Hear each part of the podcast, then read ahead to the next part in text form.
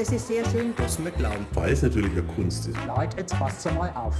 Ich korcht. Der Podcast Wunderbar. zum Jubiläum des Landkreises Nürnberger Land. Na, Das Fräulein. passt zu uns. Hallo und herzlich willkommen zur allerersten Folge von Hekeucht, dem Jubiläumspodcast zum 50. Jubiläum des Landkreises Nürnberger Land. Ich freue mich sehr, dass ihr eingeschaltet habt. Ich freue mich auf die nächsten Monate, denn alle zwei Wochen, jeweils zum 1. und zum 15. des Monats, blicken wir gemeinsam auf eine Persönlichkeit hier aus der Region.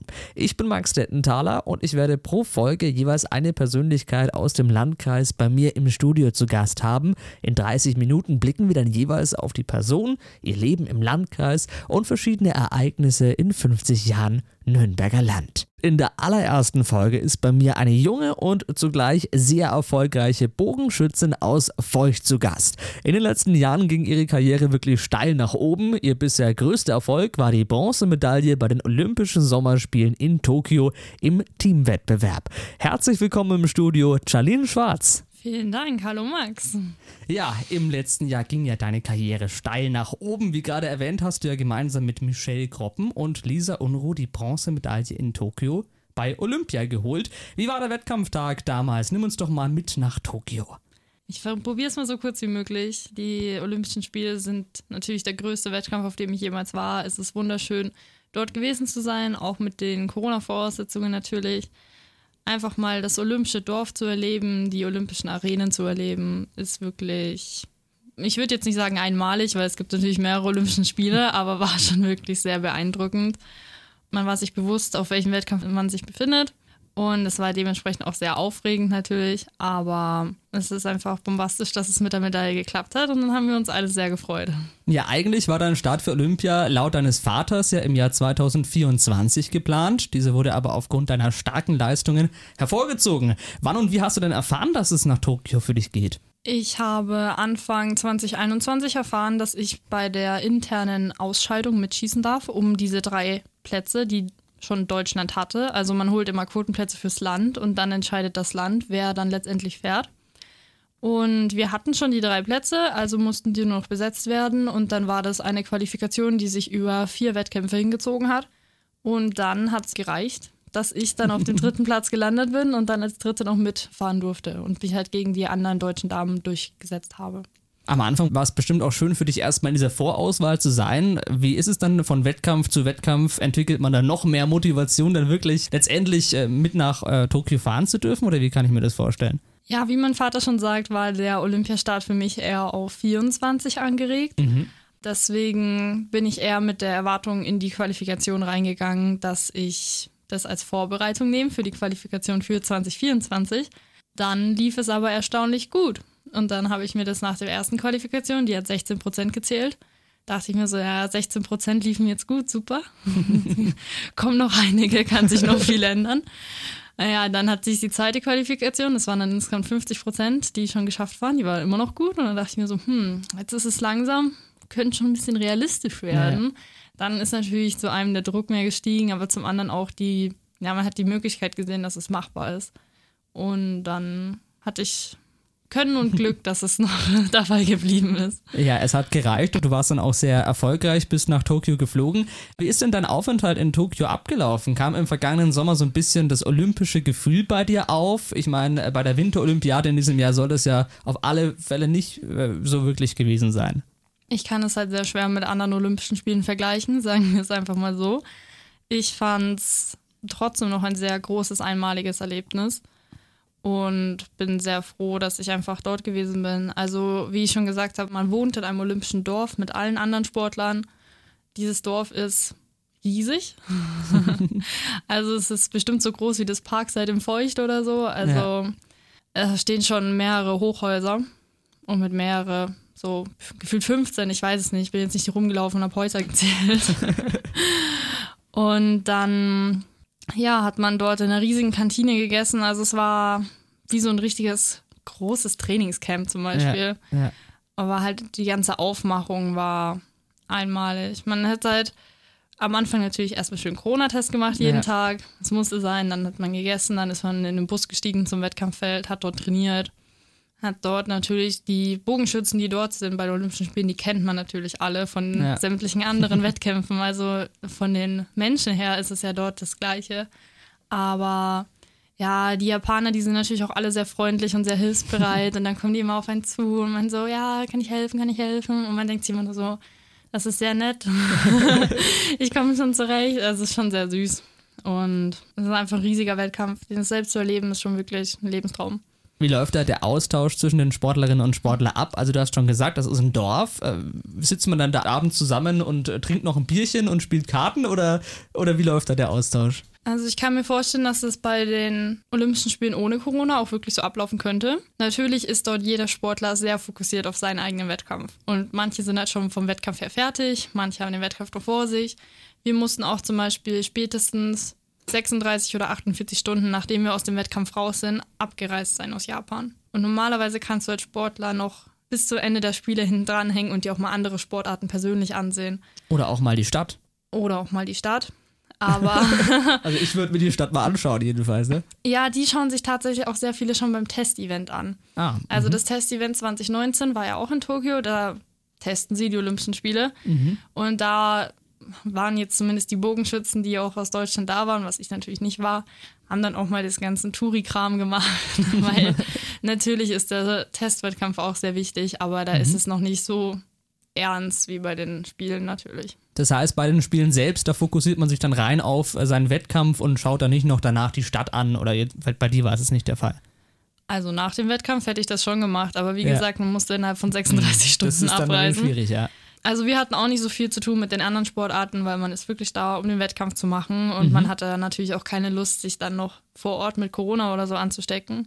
Deswegen war das alles sehr runtergeregelt, aber einfach großartig, dass es trotzdem stattfand. Das glaube ich. Wie kann ich mir denn den Alltag einer Olympionikin kurze Zeit vor den alles entscheidenden Wettkämpfen vorstellen? Trainings hast du gerade schon genannt. Gibt es bestimmte Rituale bei dir vor einem Wettkampf? Mm, Es gibt mehrere Rituale, aber die sind alle so viele Kleinigkeiten, also nichts gescheit Großes und manche Sachen machen davon halt auch ein bisschen Sinn. Zum Beispiel esse ich gerne vor dem Wettkampf Kohlenhydrate, damit ich am nächsten Tag die Energie habe für den Wettkampf. Aber vor jedem Schuss fasse ich zum Beispiel meinen Brustschutz an, das trägt man links. Ich mache das halt. So ein kleines, äh, kleines Ritual, ja. Ein und das, kleines Ritual, Und es hat genau. ja vielleicht auch was geholfen, ne? Ja, bei wer deinen weiß. Ergebnissen, ja. Und der Alltag ist halt allgemein. Ich bin ja bei der Bundespolizei in der Spitzensportförderung. Sprechen wir gleich noch drüber, ja. Ja, und deswegen ist der Trainingsalltag davor für mich sehr freigestellt, weil ich von meinem Arbeitgeber jetzt für den Sport freigestellt bin im Sommer. Und dann ist es tatsächlich wie ein normaler Job, 9 to 5. Man schießt die ganze Zeit Bogen und dann am Abend hängt man noch ein bisschen Athletiktraining hinten dran oder Physiotherapie danach noch oder Sportpsychologie. Und dann kommt man schon trotzdem auf seine 40-Stunden-Woche irgendwie. Und das ist doch sehr anstrengend, nehme ich mal an. Wie hoch war denn deine Nervosität am Wettkampftag? Ja, sie hat sich tatsächlich abgebaut, weil alle Matches waren am gleichen Tag. Also es hat, glaube ich, im Achtelfinale angefangen, dann im Viertel, dann im Halbfinale und dann war das Bronzefinale. Ja. Meiner Meinung nach war ich im Achtelfinale aufgeregter als im Bronzefinale, weil man dann zum ersten Mal in dieser Arena stand. Man durfte einmal davor in der Arena trainieren, aber man stand zum ersten Mal im, mit Wertungen in dieser Arena und das war dann schon sehr aufregend, ja. Glaube ich, ja. Zum Glück haben wir das, das Match dann auch gut geschafft. Also tatsächlich ist auch meine persönliche Schießleistung besser geworden mit Match zu Match. Und dann im Bronzefinale, man war einfach dann so drin. Man ist da jetzt dann wieder Ja. in dieser Arena, man ist immer rausgegangen. Dann hat man entweder geschossen, je nachdem wie viel Zeit man war, oder man saß einfach nur in so einem Callroom und dann ist man wieder in die Arena reingegangen und hat dort wieder geschossen. Als man sich dann dran gewöhnt hatte, war das schon sehr machbar und man hat sich nur auf den Job fokussiert. Und der Job war Bogenschießen und dann kam die Medaille raus. Ja, hast du vielleicht auch für die Zuhörerinnen und Zuhörer Tipps gegen die Nervosität so vor wichtigen Prüfungen oder Wettkämpfen? Weil du warst anfangs sehr nervös, ist dann, hat dann ein bisschen abgenommen, aber hast du so ein persönliches Geheimrezept, äh, das du auch bei Olympia angewandt hast, die Nervosität auch irgendwie in den Griff zu bekommen? Gibt es da Tipps von dir? Hm, schwer. Das ist natürlich eher generell ein Lernprozess, inwieweit man mit seiner Nervosität umgeht. Nervosität wird auch irgendwie bei Sportlern immer als etwas Gutes empfunden, weil wenn man nervös ist, weiß man, es ist einem wichtig. Wenn es einem wichtig ist, dann arbeitet man ja sowieso dafür. Aber generell beruht man sich natürlich auf das Selbstbewusstsein, dass man das macht. Man schafft es einfach. Das ist, das ist die Aufgabe. Und die Nervosität, die gibt einem ja, ja, da hat ja der Körper ganz viele Reaktionen, die er da macht. Er ist viel aufmerksamer, viel genauer. Es ist eigentlich ja was Gutes. Also es hat was Gutes, ja. Es gibt ja auch viele, die dann ein Blackout haben und dann ist es natürlich wieder schwieriger, gerade in Prüfungen. Also Nervosität ja. ist gut, aber wenn es in Richtung Angst wird, wird es natürlich schlecht. Ja. Immer Schritt für Schritt auf die kleinen Sachen fokussieren und dann wird es schon. Also es wird schon. Einfach Augen zu und durch, Konzentration und dann klappt's, wenn man viel dafür trainiert hat. Genau. Und man einen guten Moment hat und, und, und, und, und. Ja, dann hat es ja im Teamwettkampf tatsächlich äh, geklappt und äh, du bist mit Bronze dann äh, letztendlich wieder heimgeflogen. Wie waren denn die Reaktionen nach deinem Sieg? Also Reaktionen aus dem sportlichen Umfeld, aber auch aus deiner Heimat hier aus dem Nürnberger Land? Natürlich waren alle Reaktionen sehr positiv. Und ja, aus dem sportlichen Umfeld hat es mich sehr gefreut für dem Bogensport diese Medaille gewonnen zu haben, weil eine Medaille gibt immer dem, von den Medien her allein da eine Aufmerksamkeit. Gibt natürlich wahrscheinlich auch ein paar Fördergelder für den Bogensport, was dann einem auch hilft. Und deswegen ist das, was es dem Bogensport gebracht hat, allein schon zu 100% wert gewesen. Aber natürlich hat diese Medaille auch mir persönlich viel gebracht. Es hat hier in meiner Heimat, gab es natürlich einen großen Aufschwung an Aufmerksamkeit. Okay, ganz am Ende von Feucht gibt es einen Bogenplatz, stimmt. Ja. Ach ja, da kann man Bogen schießen, stimmt. Und da kann man auch erfolgreich drin sein. Das ist natürlich auch sehr cool gewesen, hat mich sehr gefreut. Und klar, Familie, Freunde, alle haben sich unendlich gefreut, weil, wie du schon vorhin meintest, irgendwie hat es keiner erwartet. Und deswegen ist es umso schöner, dass es so gekommen ist. Ja, und viele auch von deiner Familie, von deinen Freunden waren auch hier beim großen Empfang in Feucht dabei. Du wurdest gebührend empfangen bei einer Veranstaltung bei der Reichswaldhalle. Da waren auch große Banner mit Glückwünschen äh, in deiner Heimatgemeinde, auch beim Ortsein- und Ortsausgang hier in Feucht. Wie hast du den Empfang persönlich erlebt? Ja, das war richtig süß, dass, dass da sowas organisiert wurde für mich. Also ja. natürlich ist es nichts Alltägliches, eine olympische Medaille mit nach Hause zu bringen. Also ich habe nicht das Gefühl, dass ich mich persönlich groß verändert habe, also ob ich jetzt diese Medaille habe oder nicht. Deswegen habe ich mich einfach nur sehr, sehr gefreut, dass dieser Empfang da war. Ich meine, es war ja, ich wurde ja vom Bürgermeister empfangen, die stellvertretende Landrätin war da, mein alter Schuldirektor war da vom Gymnasium Wendelstein, wo wir ja auch drauf waren. Ja oder unser alter Schuldirektor, genau. Dann war die Raiffeisenbank da, hat mich auch empfangen und vom Gau und Bezirk die Schützenleiter, die waren auch da. Das hat mich natürlich schon sehr gefreut, dass so viele wichtige Personen gekommen sind und mich empfangen haben. Hat sich denn dein Leben nach dem Erfolg in Olympia irgendwie verändert? Man ist auf Ehrungen eingeladen worden. Man hat natürlich auch viele andere erfolgreiche Sportler kennengelernt. Ja. Man ist medial ein bisschen präsenter. Ich meine, siehe da, ich sitze jetzt hier dir gegenüber und wir machen einen Podcast. Das hätte, hätte, ich auch nicht gedacht, dass wir irgendwann hier im Studio sitzen und, und quatschen. Das ist cool. Ja, cool ist es auf jeden Fall. Die Frage ist, ob es ohne der Medaille stattgefunden hätte. Das ist die Frage. Bestimmt. Das, das heißt, sowas hat die Medaille auf jeden Fall sehr gebracht. Äh, ja. Und ich nehme diese Chancen, die ich dadurch habe, natürlich sehr gern an. Zum einen, um mich selbst zu vermarkten, aber um zu anderem, um Bogensport auch zu vermarkten weil Fußball ist das eine. Ja. Die haben schon genug Geld, dann kann man jetzt auch den anderen Sportarten was geben. Ja, du hast ja gerade die Auszeichnungen schon angesprochen. Du hast ja unter anderem ja eine Auszeichnung entgegengenommen von, vom Bundespräsidenten Steinmeier. Du hast äh, Bundesinnenminister Seehofer getroffen, wurdest auch vom bayerischen Ministerpräsidenten Markus Söder empfangen und hast den bayerischen Sportpreis erhalten. Außerdem wart ihr als Team nominiert für die Ehrung Sportler des Jahres und da bei der Gala-Veranstaltung in Baden-Baden dabei. Merkt man daran vielleicht auch, was die Olympischen Spiele für eine Reichweite bedeuten? Ich meine, sonst hast du gerade schon erwähnt, sonst wärst du da vielleicht nie dort gewesen. Auf jeden Fall. Also in dem Moment, wo man diese Medaille auf den Spielen erhalten hat, war das so cool, man hat jetzt eine richtig hübsche Medaille bekommen. Danach ging halt alles los, sowohl ja. die mediale Aufmerksamkeit als ja. auch, dass hier so große Sachen organisiert werden, wie eben dieser Empfang. Und dass das alles dieser Rattenschwanz ist, den diese eine Medaille mit sich zieht, das ist wirklich unglaublich. Also da merkt man auch mal, was die Spiele für einen Einfluss, also da merke ich persönlich auch, was für die Spiele für einen Einfluss auf die Umgebung haben. Ja, viele Begegnungen, die sich da, die das Ganze mit sich bringt und als Highlight natürlich jetzt der Podcast. Auf jeden Fall. ja, nachdem man Markus Söder getroffen hat, kann ja eigentlich nur noch Hikeucht folgen.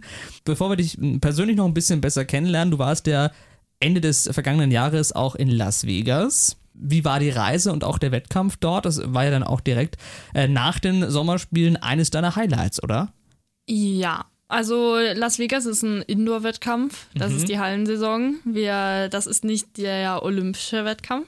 Der olympische Wettkampf findet draußen statt im Sommer. Mhm. Deswegen ein richtiges Highlight vom Wettkampftechnischen her ist es nicht. Aber Vegas ist also wirklich der größte Indoor-Wettkampf, den ich persönlich kenne. Und auch sehr viel für. Es gibt ja verschiedene Bogendisziplinen und in Vegas dominiert mal eine nicht-olympische Disziplin, die Compound-Bogenschützen. Was ich persönlich sehr schön finde, weil im Sommer ist die olympische Disziplin natürlich die bevorzugte, nenne ich es jetzt mal. Und ich meine, in Las Vegas gewesen zu sein, ist allein sehr, sehr cool. Es ist ein riesiger Wettkampf. Da sieht man auch, dass in Amerika Bogenschießen allein einen anderen Standard hat als hier in Deutschland. Und deswegen, den mal erlebt zu haben, kann ich auch jedem privat empfehlen. Man kann sich da auch einfach privat nämlich anmelden. Wenn man natürlich Bogen schießt, ist es noch praktischer, aber das ist schon mal ein Grund, um nach Vegas zu kommen. Vegas ist natürlich auch eine Stadt für sich. Ist cool erlebt zu haben. Tagsüber Bogenschießen und Abend ab ins Casino. Das Preisgeld dann wieder verspielen. Tatsächlich ist die Hotellobby ein Casino, weil ja so ziemlich Ach, ja, alles gut. ein Casino ist. ja. Aber ich war zum ersten Mal mit 17 in Vegas, da hat Mhm. sich das natürlich alles nicht gelohnt. Jetzt mit, jetzt mit 21 war es natürlich ein bisschen anders. Man ist auf den Wettkämpfen schon durchaus sehr diszipliniert, aber es gibt ja immer einen nach dem Wettkampf. Und da hast du auch mal das Casino in der Hotellobby besucht. Tatsächlich nicht. Ich habe es immer noch vor, wenn ich wieder in Ja. Vegas bin. Aber ich habe schon so viel Geld dort ausgegeben für Shoppen und so, dass Ach so, man okay, verstehe. dass Ja. dann der Geiz ein bisschen gezogen hat. Äh, verstehe. Jetzt wollen wir dich privat mal ein bisschen besser kennenlernen und zwar mit unserer Schnellfragerunde. Wir nennen dir zwei Begriffe und du entscheidest dich für einen. Wir sind gespannt, wie du antworten wirst Ich auch. und ob du dich entscheiden kannst. Okay. Okay, nee, äh, ganz einfache Fragen. Wir, wir fangen mal an. Nürnberger Land oder Berlin? Die Heimat. Nürnberger Land. Sehr gut. Bundespolizei oder Landespolizei? Die und Bundes- warum? die Bundespolizei, weil natürlich ist mein Arbeitgeber, ich habe ihn als Arbeitgeber gewählt und die haben mich angenommen. Ja, wenn die jetzt zuhören, wäre blöd, wenn du was anderes sagst. Ja, die Landespolizei hat auch eine Sportfördergruppe. Äh, ich persönlich weiß halt eben noch nicht, ob meine letztendliche Heimat, wo ich später wohnen werde, im Land bleiben wird. Es ist halt momentan der Bundesstützpunkt, ist in Berlin. Und wäre ich bei der Landespolizei, dann wäre ich in München, logischerweise. Und in München gibt es halt momentan keinen Bogenschützen und in Berlin gibt es die Bodengruppe. Und deswegen ist natürlich da Berlin für mich eine gute Wahl. Ja, in München gibt es noch keine. Vielleicht Ja. nach deiner, deinem Erfolg. Wir Vielleicht in der weiter. Zukunft, aber ich bin äh, sehr zufrieden mit der Wahl Bundespolizei. Okay, sprechen wir gleich noch drüber. Sushi oder Bratwurst? Bratwurst. Okay, Berliner Currywurst oder Schäufele im Nürnberger Land? Die Schäufele. Schäufele, sehr gut. Bier oder Wein? Beides. Ich glaube eher Bier. Okay. Im Sporttraining draußen am Platz oder in der Halle? Draußen. Wettkampf in Deutschland oder in Las Vegas? Also in Deutschland findet dieses Jahr die Europameisterschaft statt, nächstes Jahr die Weltmeisterschaft und dann wieder die Europameisterschaft im Jahr darauf. Also es wird alles sehr deutsch in nächster Zeit, deswegen nehme ich mal Deutschland. Äh, sehr taktisch gewählt. In der Freizeit Erholung zu Hause oder Action hier in der Schwarzachtal Plus Region? Tatsächlich glaube ich eher Erholung. Ich habe genug Action im Alltag. Laufen oder Radfahren? Wenn es Ausdauertraining angeht, laufen. Wenn es aber Ra ähm, wenn Mountainbiken zu Radfahren zählt, dann ist Mountainbiken auch sehr schön. Ich hätte mich nicht entscheiden können. Ich hätte wahrscheinlich gar nichts von beiden gewählt. Aber Entscheidungen müssen gefallen werden. So schaut's aus. Ja, äh, Charlie, begonnen hatte deine Karriere hier im Landkreis Nürnberger Land, genauer gesagt in Feucht bei den Bogenschützen. Wie bist du denn eigentlich zum Sport gekommen? Ich bin durch meine Eltern zum Sport gekommen. Die äh, waren sehr lange Zeit Vorstand bei dem Bogenschützenfeucht, also beide. Also mein Vater war Vorstand, meine Mutter war auch in der Vorstandschaft. Irgendwie hat jeder Bogen geschossen. Ich bin halb auf dem Bogenplatz aufgewachsen und irgendwann wollte ich selber Bogen schießen. Früher als meine Eltern tatsächlich wollten, dass ich Bogen schieße. also ich hatte da schon irgendwie selbst immer das Zepter in der Hand und dann ja, habe ich den Bogensport angefangen. Damals noch mit sehr wenig Konkurrenz, weil ich sehr früh angefangen habe. Aber die Konkurrenz kam dann auch mit der Zeit.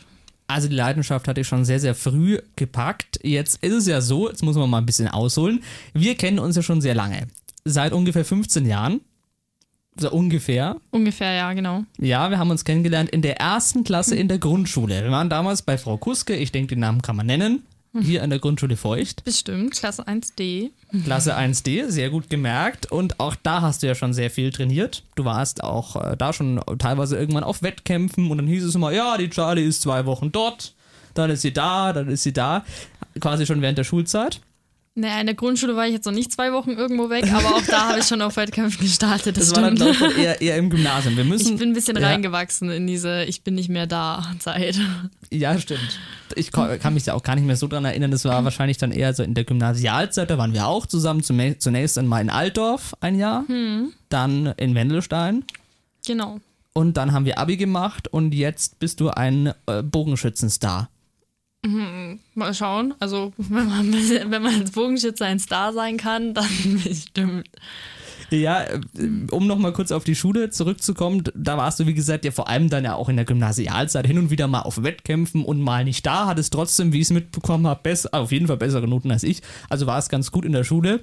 Wie hast du denn deinen Sport mit der Schule vereinbart? Also, als das Ganze dann eben ernster wurde mit dem Sport, wie gesagt, es war Ja. in der Grundschule und noch damals in Altdorf im Gymnasium noch nicht so, so drastisch, dass man da unter der Woche auch gefehlt hat. Aber von Anfang an, als wir dann in der sechsten Klasse ins neue Gymnasium Wendelstein gekommen sind, war ich schon viel im engen Kontakt mit unserem Direktor, Herr Nowotny. Und der hat tatsächlich ja, mich unterstützt, wo auch immer es ging. Also es war auch so weit, dass es am Anfang hieß, da haben wir vor, irgendwelche Klausuren zu schreiben. Und ich so, und hier habe ich vor zu fehlen. Und dann wurde halt geschaut, inwieweit man natürlich schon zu Beginn des Jahres irgendeine Klausur um eine halbe Woche verschieben kann, dass ich die da mitschreiben kann. Und dann ja auch jeder Lehrer, den ich hatte, also ich kenne wirklich keinen Lehrer, der dann nicht gesagt hat, oder Lehrerin natürlich, ja, hier, wir schreiben, wir machen eine Nachschreibeklausur für dich, wir schreiben eine Vorkle Vorschreibeklausur. Ja. Also ich habe da von jedem Erstützung erfahren, Unterstützung erfahren. Und naja, selbst wenn man nicht da war, E-Mail konnte man sich halt immer schreiben mit den Lehrern. Ja.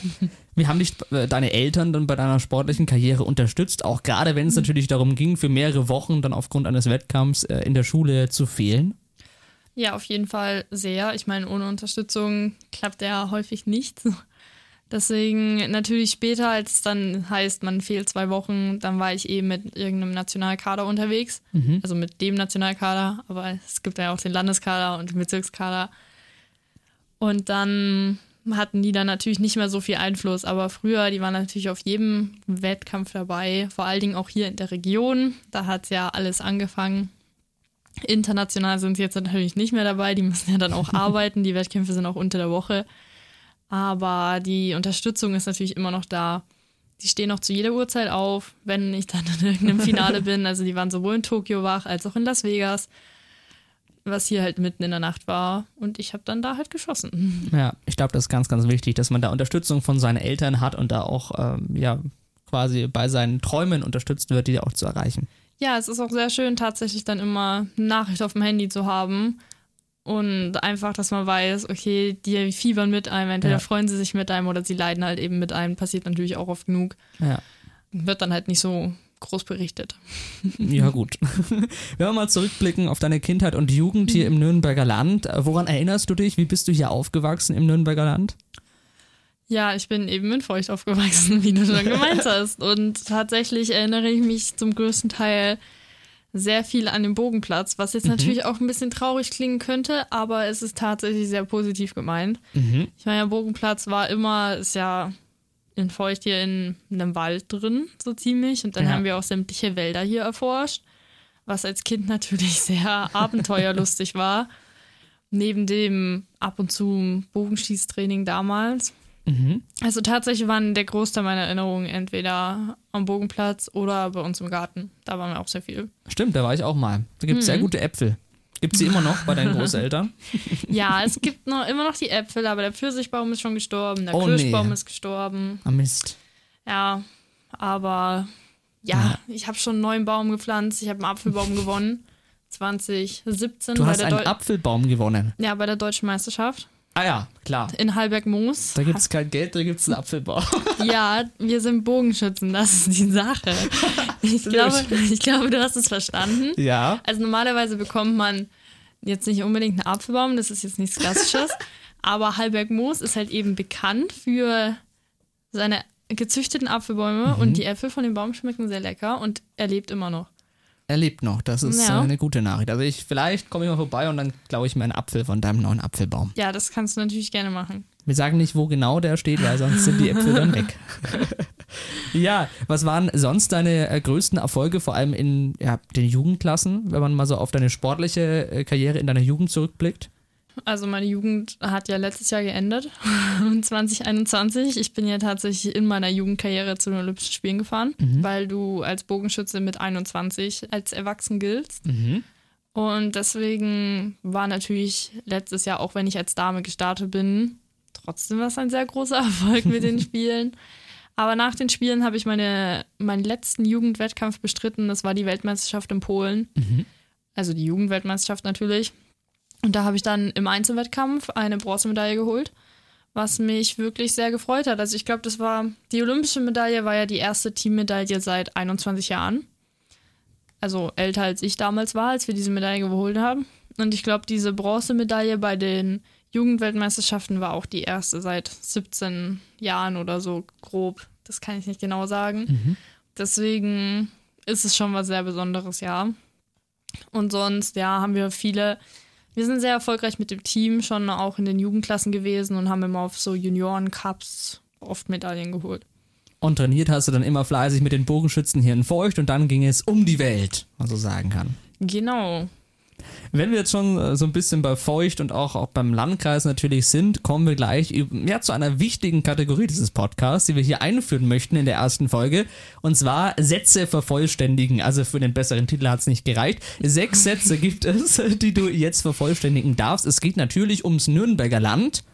Wir beginnen einen Satz und dann darfst du diesen vervollständigen. Gut. Hast du die. Regeln verstanden? Ja, ich habe die Regeln verstanden. Ich weiß nur nicht, ob ich mir danach wünsche, dass du das erst in Folge 2 angefangen hättest. Das äh, werden wir gleich sehen. Bin ich gespannt. Nein, ich bin mir ganz sicher, das bekommst du hin. Wir starten direkt mit dem ersten Satz. Heimat ist für mich. Heimat ist für mich, nach Hause zu kommen und die Zeit mit meiner Familie und meinen Freunden, die ich noch hier aus damaligen Schulzeiten habe, zu verbringen. Ich verbinde mit dem Landkreis Nürnberger Land Meine Wurzeln und meine Heimat. der schönste Ort im Landkreis ist für mich. Für mich feucht, weil natürlich ich hier auch die meiste Zeit im Landkreis verbracht habe. Hier gibt es auch drei schöne Schlösser, nämlich das Zeiterschloss, das Tucherschloss und das Finkingsschloss. Das sind natürlich auf jeden Fall Sehenswürdigkeiten, die man hier in Feucht sich gut ansehen kann. Ich hätte jetzt gedacht, du nennst den Bogenplatz als schönsten Platz. Aber gut. Der Bogenplatz ist natürlich auch sehr schön. Er ist sehr im Wald, in der Natur. sehr natürlich gehalten. Die Halle ist auch grün, um sich der Natur anzupassen. Sehr gut. Ja, einige, also der Bogenplatz ist tatsächlich ein sehr idyllisches Örtchen. Ich fühle mich da sehr wohl. Man hört auch die Vögel und so.